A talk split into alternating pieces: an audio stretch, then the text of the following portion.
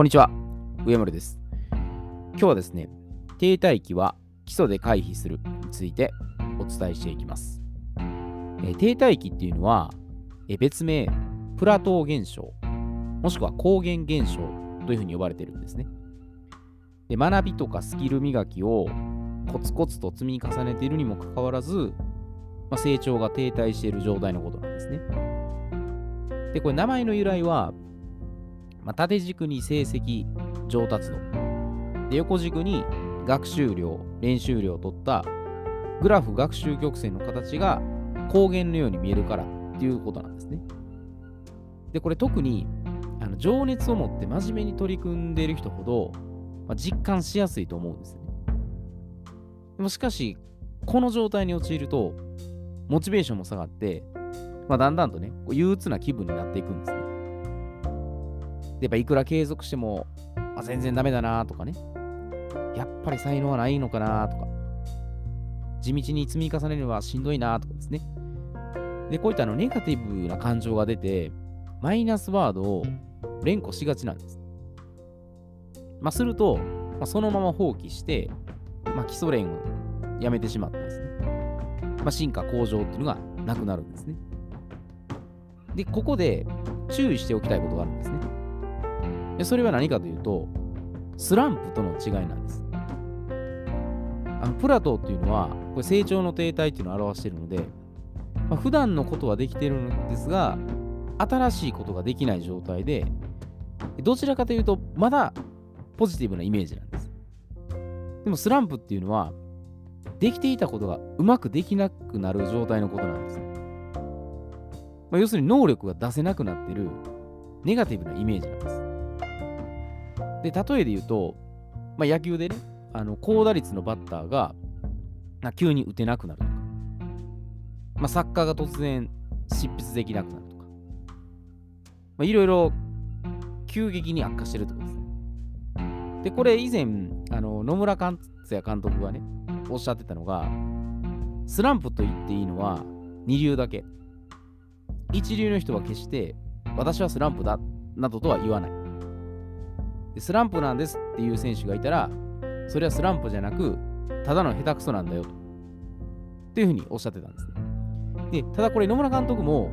あのーこれ人によってね、スランプがその限られた一流ものにだけ許される言葉で、二類以下の人間が使ってはいけないっていう捉えている方もおられるんです。で、野村監督もそのように発言してるところがあったんです。ちょっとこれ、どっちが正しいとかじゃなくて、まあ、自分の好きなように解釈したらいいんじゃないかなと思うんです。で、まあ、以前ね、この楽天の時代の監督の時にも、勝ちに不思議の勝ちあり、負けに不思議の負けなしと。言ったら、勝負は時の運とは言うものの、まあ、一つだけはっきりと言えることがある。偶然に勝つことはあっても、偶然に負けることはない。ま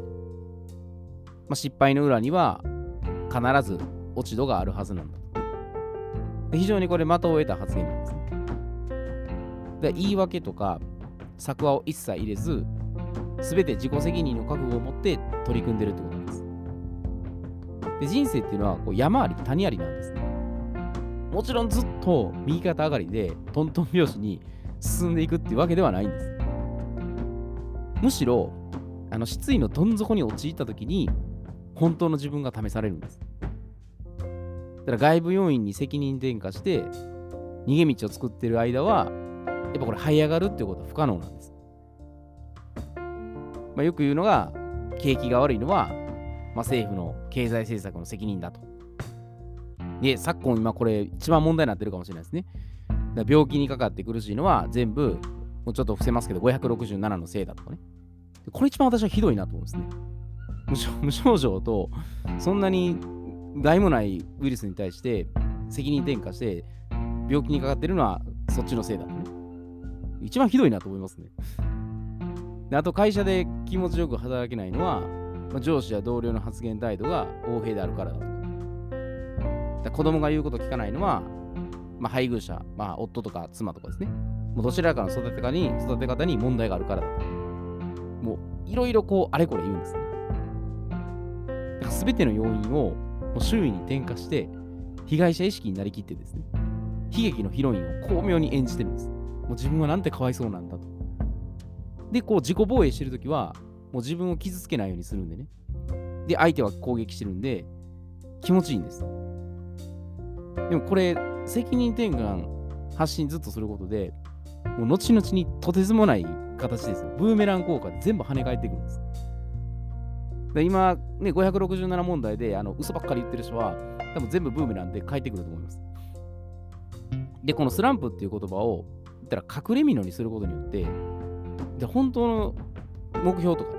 やりたいことに対して鍛錬から逃げてるんです。だから個人的にはね、あのスランプっていうのはまああるんでしょうけど、でもそれをだから責任転嫁しないことだと思うんですよ。スランプがあるのは何か他の要因だっていうふうに見つけること自体が問題なんです、それあるかもしれないですよ。でも能力が出せなくなるには何かしら自分に対しての要因があるはずなんです。なんか大体は全く行動しないのか、もうやり方が間違ってるからもうほとんどどっちかだと思うんです。でやり方に間違いの方が多いと思います。やっててもし、ね、うまくいってないんであれば、もうやり方そのものが、アプローチの仕方が違うんですね。だからといって、その、原因論ばっかり偏りすぎると、なんでなんでなんでってなって、今度は攻め始めるんで、じゃあ今度どうしたらいいかっていう目的論で組み合わせて、やっぱ乗り越えていくんですよ。あちなみにこれ、イチローさんは、あのスランプの対処法に対しては、対処しないっていうふうにおっしゃってるんです。スランプの対処法はもう対処しないことです。辛くてもそのままやってください。ま、こういうふうにおっしゃってるんです。まあ、イチローさんらしいストイックな考え方だと思います。でおそらくこの背景としてはですね、あの失敗したことを引きずってしまうと、まあ、次の場面で、必要にプレッシャーを感じてしまって、その一回一回を新しいものとして、まあ、受け入れるようにしてるっていうふうに思ってはるんです。だからノーストレスにするっていうことで、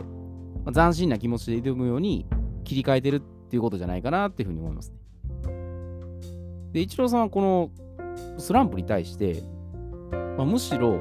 あのチャンスだと取られてるんですね。まあ、スランプ大歓迎っていう、まあ、脅威のメンタル力っていうことでおっしゃってはったんですね。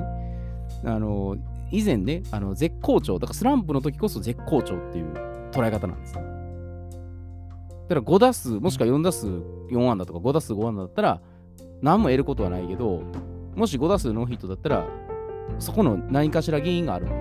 どうしたらじゃあそこで打てるかっていうのを考えるんです。だからスランプこそその成長のきっかけっていうふうに考えて、まあ、原因をきちんと突き止めて、もう一回脱出を図ると。まあ、それの繰り返しだっていうふうにもおっしゃってるんです。だから、まあ、スランプ自体があってもいいんですよね。あっても、だから自分に向けるかどうかだと思うんですよ。ちょっと話脱線しましたけど、じゃあその、プラトーの方ですね。で、プラトーになってる状態でうまく回避して、まあ、成長していくための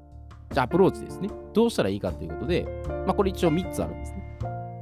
で、まず1つ目が、現状を素直に受け止める。で、これは進化向上の、まあ、過程であるっていうふうに捉えてですね、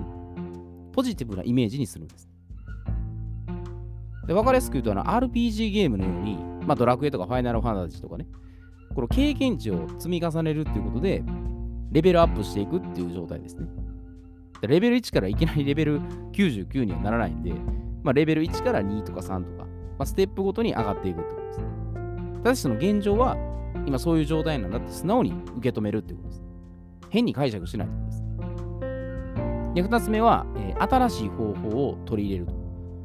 で、こう行き詰まってくると、やっぱ何かしら打開策必要なんです。でそこで場所とか時間を変えて工夫するとか、もしくは目標設定そのものを一旦見直して変えてみるとかですね。あの別の視点に立ってみることで、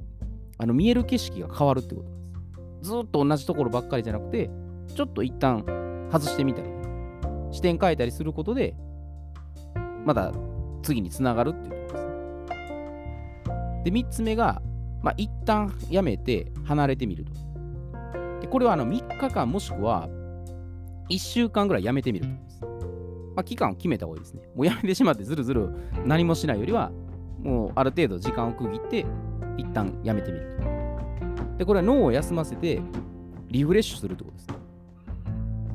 だ外出て気分転換に、まあ、自然に触れたりとか、感性つぎ、ね、研ぎ澄ませたりすると、まあ、新しい気づきがあったりするんですね。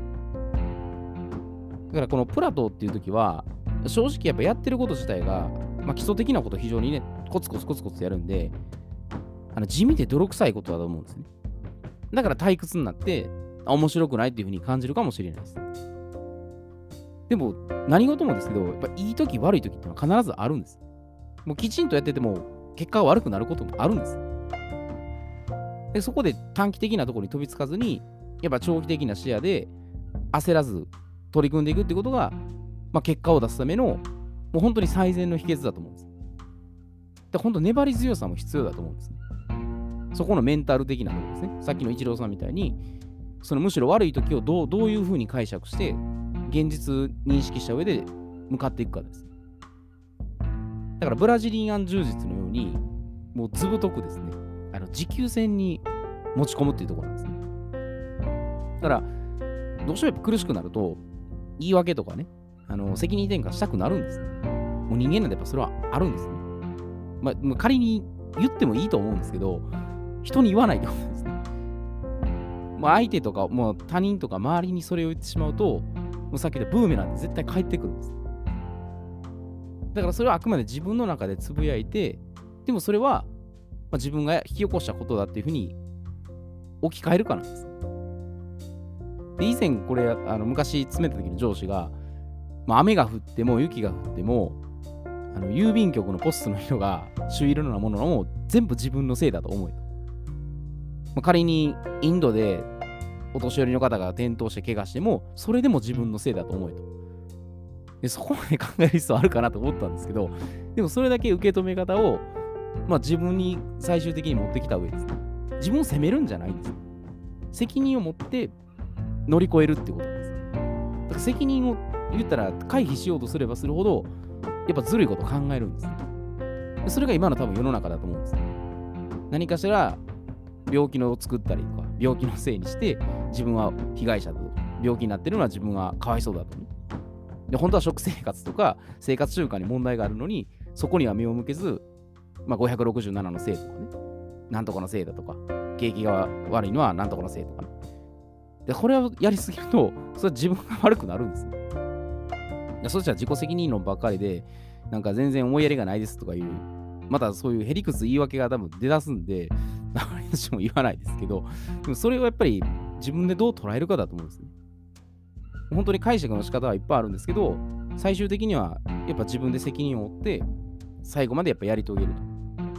と。そこが停滞期にしろ、まあ、スランプにしろ、まあ、一つ脱却する、まあ、方法じゃないかなっていうふうに思うんですね。これあってもいいんですね。もちろんそのマイナスなことも思ってもいいですし、言ってもいいんですけど、あ、周りとかに言わずにですね、自分の中に留めて、じゃあどういうふうにアプローチしていくかという、そっちに向けてやっていった方がいいんじゃないかなというふうに思います。えー、では今日はこれで失礼いたします。